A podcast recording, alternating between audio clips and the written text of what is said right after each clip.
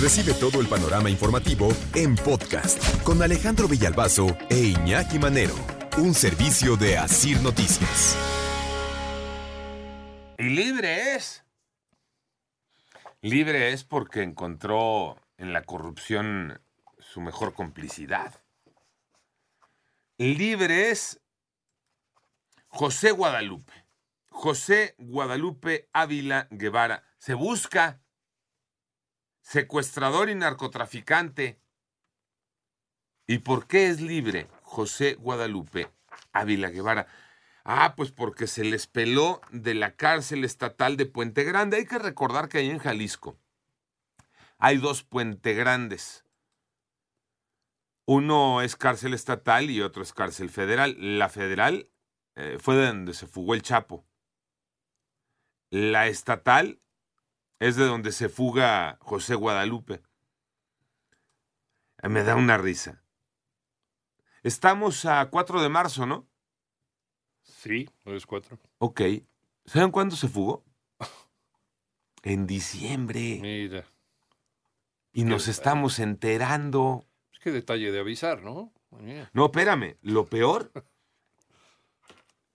es que se estén enterando ellos. ¿Eh? Porque ahí les va la historia. Es que está. ¿no? Ahí les va la historia. La Fiscalía de Jalisco confirmó ayer, pues que sí, que anda buscando a José Guadalupe para reaprenderlo. Porque José Guadalupe se fugó de esta cárcel de Puente Grande, reitero, la estatal. Esto informó el fiscal de Jalisco, Luis Joaquín Méndez. Tenemos ya información que se está procesando dentro de la carpeta. Uno de los primeros pasos que se dieron fue buscar que se generara la orden de reaprensión. De entrada lo que nos interesa es que la persona que está sustraída de manera ilegal del penal pueda ser de nueva cuenta detenida eh, e incorporada a este y que se le siga el procedimiento bajo el que estaba y ahora con el delito que se le actualiza. Eh, ¿Y luego? Ah, es que este reo fue identificado como José Guadalupe, 33 años. Ya les decía, estaba sentenciado por los delitos de secuestro agravado, privación ilegal de la libertad de siete personas y narcomenudeo. Una fichotototota se le relaciona con el cártel Jalisco Nueva Generación. Resulta que en diciembre del 2021, los abogados de José Guadalupe presentaron una orden supuestamente firmada por el juez de primera instancia de lo criminal. Y era la orden de liberación. No más que resultó falsa esa orden de liberación, pero pues nadie checó, nadie corroboró la corrupción a sus más altos vuelos. Pues le dijeron, usted tiene su orden de liberación, pues váyase. Y se salió con una orden de liberación falsificada. Eso fue en diciembre. Pero ¿saben cuándo se dieron cuenta? En febrero. Increíble. ¿Y por qué se dieron cuenta en febrero? Ah, pues porque a los eh, juzgados del penal llegó un oficio emitido por el mismo juez de primera instancia que según esto había firmado la orden de liberación y el juez solicitaba la presencia en audiencia de ese reo. Y entonces alguien dijo, oye, llámale a José Guadalupe que tiene audiencia, está citado por el juez de primera instancia. Y entonces alguien llegó a, eh, al penal, al, a la celda. Oye, compadre, vengo por José Guadalupe. Es que el juez lo requiere para audiencia. Que le hablen a José Guadalupe. José Guadalupe. No, pues ya no, José Guadalupe ya no contestó. Si ya no estaba. ¿Cómo que no está? A ver, chéquense. Y ahí fue donde se enteraron que se les había pelado desde Qué diciembre. vergüenza. A ver, diciembre, enero, febrero, ¿No que se pasa lista en los penales? Todos los días, ¿no? Todos los días. Antes de dormir se pasa lista. Ahora están todos ya metidos, guardados. y en las Bueno, y mañanas, en las mañanas, claro. A ver si Para poner palomita, justo para saber si alguien falta o no. A ver si el que salió a comprar cigarros regresó, ¿no? En la tarde o no. Alguien no preguntó en diciembre, oye, ¿y José Guadalupe? Sí. Porque además, un, un tal por cual de alta peligrosidad. Sí, sí, sí. No, no es un raterillo. O pues, sea, no es aquel que pasa desapercibido. ¿eh? No, José Guadalupe era de los, ¿no? Visibles, de los que.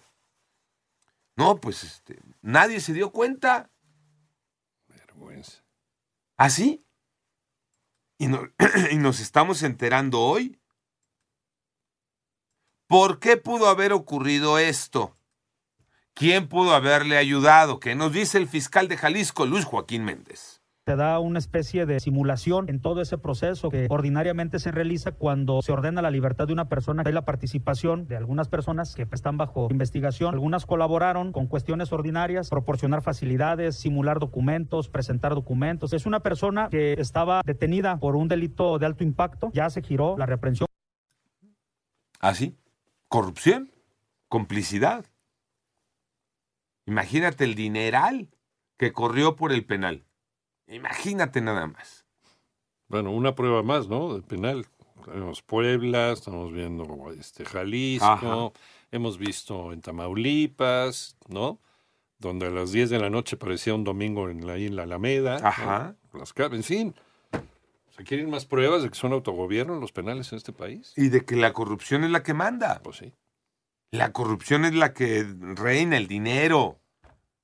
El que tiene dinero tiene el poder y tiene el control y tiene la capacidad para hacer esto. A ver, tráete una orden de liberación falsa y la presentamos y sale. ¿Por qué? Porque el que la recibe y, y tiene que checarla ya está pagado, ya está comprado. No va a decir nada. Y vámonos, ¿no? como Juan por su casa. En este caso, como José. Sí. Como José Guadalupe por su casa.